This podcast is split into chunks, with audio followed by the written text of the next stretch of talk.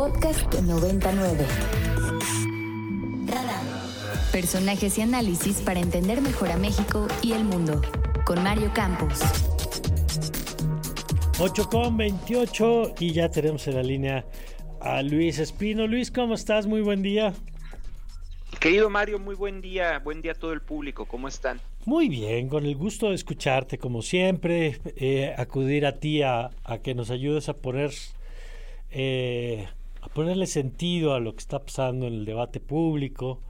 Y hay varios elementos que queríamos revisar contigo. Yo empezamos, si quieres, quizá por el, el menos interesante, pero el más reciente, que es el de el discurso del presidente del observador. Y digo menos interesante no porque no sea importante, sino porque quizá no tiene tantos elementos novedosos, eh, pero que no deja de ser irrelevante que el presidente de la República pues tenga estas construcciones, digamos, de su, de su legado, de su mitología. Eh, ¿Cómo lo viste? Este que ya quizá para algunos es de los últimos eventos del presidente en la lógica de que en septiembre ya habrá una definición del candidato o candidata de Morena y quizá entremos en un momento diferente del ciclo político.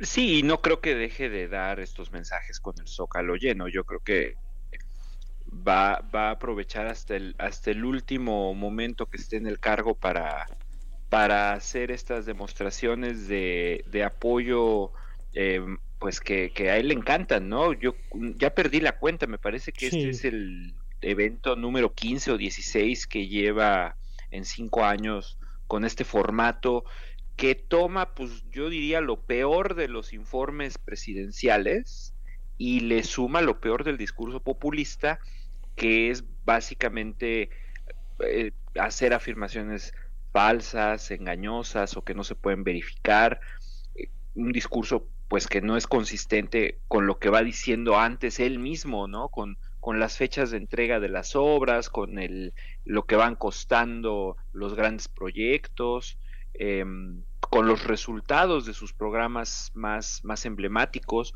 No hay, no hay consistencia. Si uno se pone a revisar lo que dijo el primer año, el segundo año, el tercer año, cuarto año y lo que va diciendo ahora, eh, pues se va dando uno cuenta de que las, las, la realidad se adapta al relato. ¿no? Mm. La palabra no se usa para describir la realidad o para rendirnos cuentas de cómo va la realidad, sino para fortalecer un relato que es la, columna vertebral del discurso del presidente y que es precisamente lo que lo ha vuelto tan eficaz y tan poderoso, porque como lo hemos platicado muchas veces con, con el público de tu programa, el presidente no se presenta como un político o como un funcionario que toma decisiones con dinero de todos y que entonces nos tiene que rendir cuentas de qué está haciendo con ese dinero y si está funcionando o no. Él se presenta como un líder que está encabezando un movimiento histórico que busca reivindicar a un pueblo humillado, victimizado, eh, y, y, que entonces cada una de las acciones que él va tomando se tiene que evaluar de acuerdo a esa intención de reivindicar a un pueblo victimizado, no de acuerdo con los resultados que da o que no da, o cuánto costó el tren, o si ya está la refinería y cuántos barriles está produciendo al día de hoy. Entonces creo que ahí es donde pues eh, el presidente toma fuerza para el, eh, eh, que no, para no ser cuestionado en los términos en los que se cuestionaba a los presidentes anteriores. De acuerdo, lo importante es más importante como dice Claudio Flores el relato que el dato dice los cuentos que las cuentas, ¿no? La historia que los datos duros.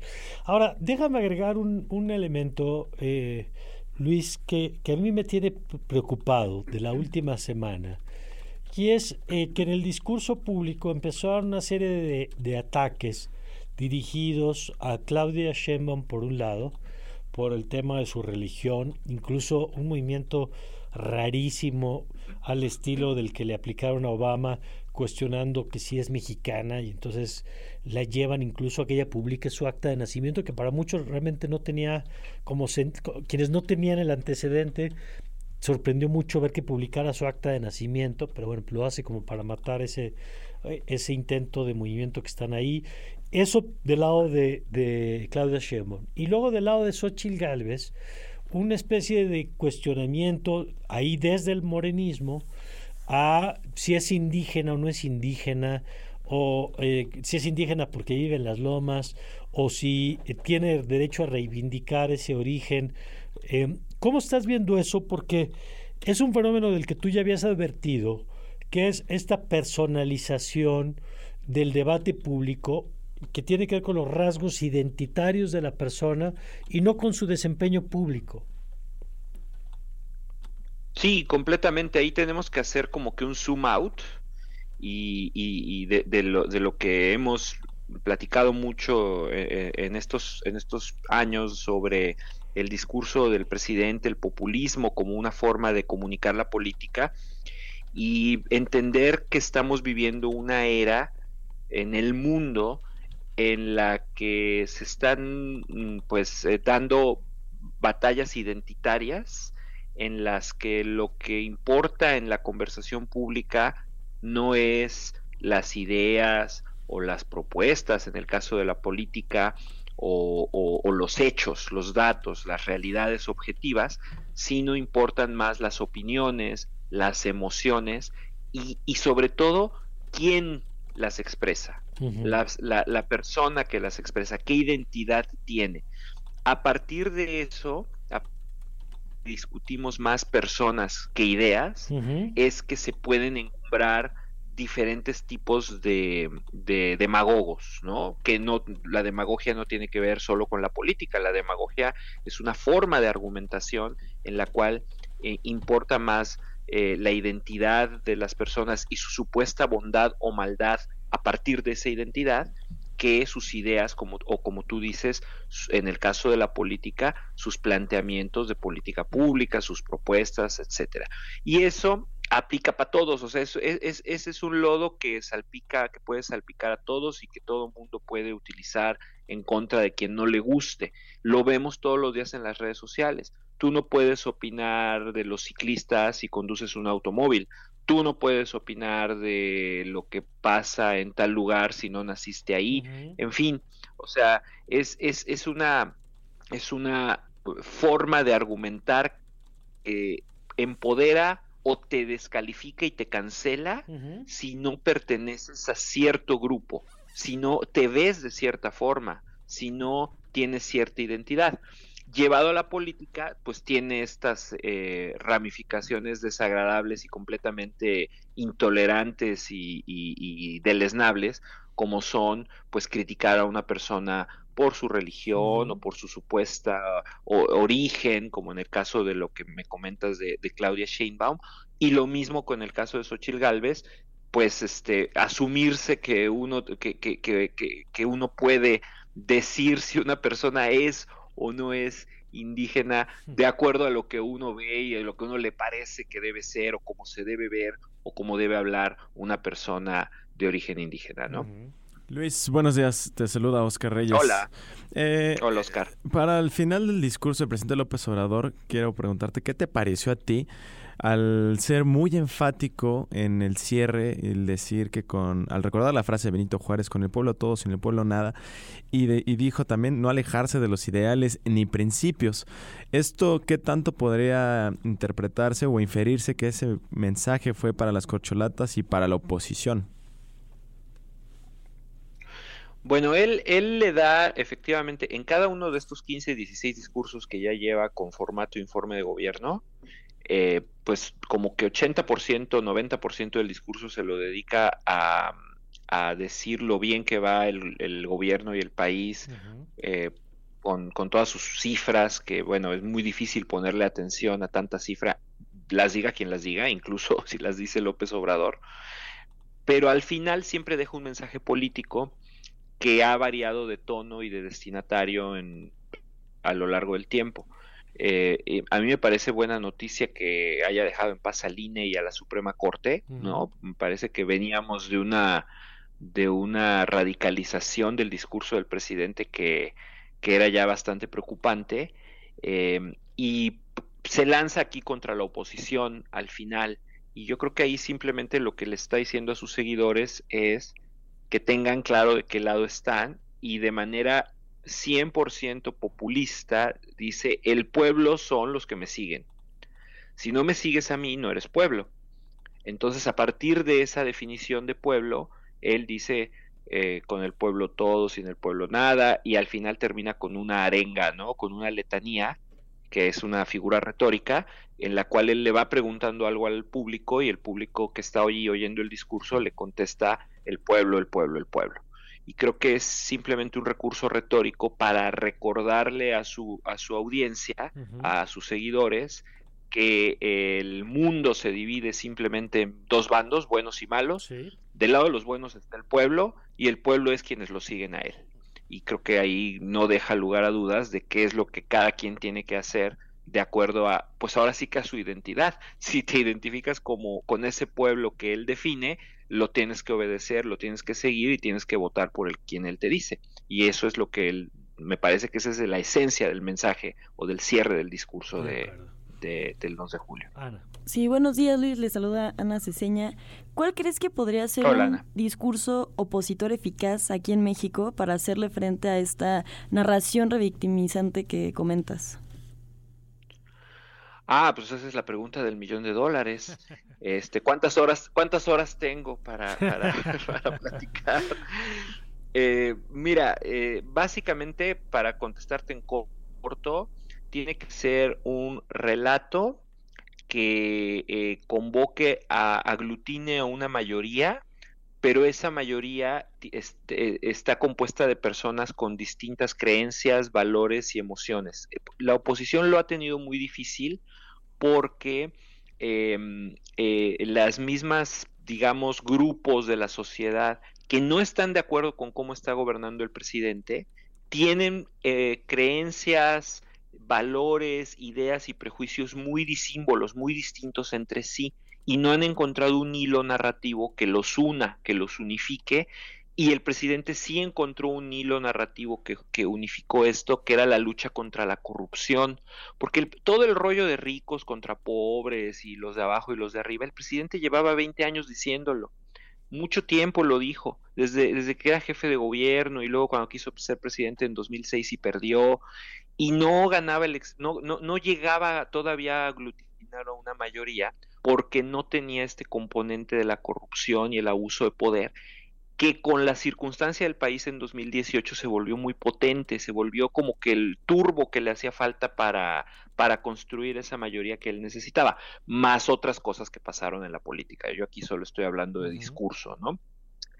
Y creo que el discurso opositor que se necesitaría para generar esa nueva mayoría tendría que eh, partir de ese, de, de, del hecho de que las, la gente sí tiene un hambre, un apetito de cambio social muy fuerte, que no se podría regresar al pasado y que sobre la marcha de lo que ya se inició, tendríamos que buscar la mejor manera de hacerlo sumando a más gente en vez de excluyendo a la gente como hace el presidente con este discurso pues de que dice el pueblo son solo los que me obedecen y los que me siguen demás son y toda la retaíla de insultos que siempre prodiga a quien no comulga con él el truco está en, en cómo activas o cómo movilizas a gente que creen cosas tan diferentes y sobre todo ya el reto ahorita es mover a varias generaciones que tienen valores y formas de ver el mundo muy distintas. Y ahí me parece que el tema está en que no necesitas tanto a un líder iluminado como a la suma de todas las partes de la sociedad hacia una visión en común y ese es el relato que hay que construir. Pues y por eso les pregunté cuántas, cuántas horas tenía. Porque, ese es el gran reto. Nos da todo el día. Oye, y por último, Luis, eh, ya has visto el tema que se ha generado con la aspiración de Xochitl Galvez y te lo, lo pongo en la mesa porque ahorita lo platicamos fuera del aire aquí con Ana, con Oscar, que eh, yo decía que en buena medida Xochitl Galvez es una candidata ideal de Morena, más, más morenista, que algunos incluso de las corcholatas en términos de su biografía, de su perfil, de su estilo incluso, tiene una forma de hacer política mucho más teatral que el resto de la oposición. Y ahí están desde el rompecabezas de la Casa Gris y está el momento en que se encadena una silla en el Palacio, en la sede alterna del Senado. Eh, ¿Cómo ves eso y cómo interactúa ese perfil y ese relato con el encuadre que ha construido el presidente López Obrador? Bueno, yo, yo pienso que, tienes una intuición muy correcta al decir que, está, digamos, como que rebasando al populismo por, por, por, el, por el carril populista en cuanto al estilo de comunicación. el estilo moderno de comunicación política eh, tiene, tiene ese, ese mm, digamos, ese, e, e, e, esos elementos que han hecho poderoso y efectivo al populismo en el mundo. ¿Cuáles son? Los hemos platicado en el programa. Simplicidad, inmediatez, transparencia radical y, autenticidad, ¿no? O sea, mostrar emociones, mostrarte tal cual eres, no tener miedo a esconder tus defectos, ¿no? Eh, sino mostrarte tal como eres ante el público, ¿no? No, no ocultar ni tu origen, ni tus defectos, ni, no, ese es el, ingrediente secreto de, la comunicación política moderna, que podríamos llamar la comunicación populista. Eh, ¿Qué hace, qué, qué, es lo que vuelve a Xochitl un fenómeno en estos momentos? Pues que cumple con esas cuatro características, pero no tiene el discurso demagógico de ellos contra nosotros, buenos contra malos, ricos contra pobres, eh, etcétera. No polariza, ¿no? Y dos, que tiene una formación técnica que le permite también manejar el otro lenguaje de la política, que es la deliberación. Cuando un político llega y te habla de deliberación, ¿qué te está diciendo? Bueno, este programa si funciona, yo lo dejaría, mm. como ella ha dicho de los programas sociales. Este programa funciona más o menos, yo lo cambiaría, lo modificaría. Y esto no sirve, esto yo ya no lo haría. Está deliberando al momento de que hace, hace eso. Y yo creo que esa combinación de, ser capaz de switchar entre deliberación y luego encadenarse al Senado, pero luego se enciende la, deliberación y empieza a darte argumentos, datos, hechos, ¿no? Eh, y luego vuelve otra vez a switchar y quiere entrar a Palacio Nacional y toca la puerta y no le abren. Creo que capacidad es lo que empieza a generar entusiasmo en diferentes grupos que ven la política de, manera muy diferente. Y que es lo que le comentaba ahorita a, Ana, ¿no? Que el, gran reto es cómo unificas a gente que entiende la política desde lugares tan distintos. Y ella está siendo capaz de hacer eso y está siendo capaz de volverse ese recipiente vacío, digamos, que nosotros vamos a ir llenando con lo que queremos para México.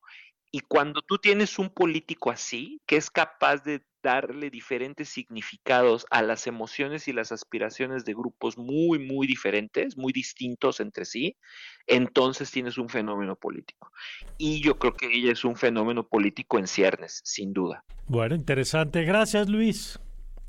No, al contrario, gracias por el tiempo y, el espacio y un abrazo a todos, que estén muy bien. Muchas gracias. Siempre interesante escucharte, Luis. Muchas gracias, Luis Espino. Muy interesante esto que nos dice al final, ¿eh? un, un perfil en el que se va depositando los significados que cada quien le quiere otorgar y esto es muy interesante porque hay quien ve en esa candidatura el anti López Obradorismo y hay quien ve una afinidad con banderas del López Obradorismo.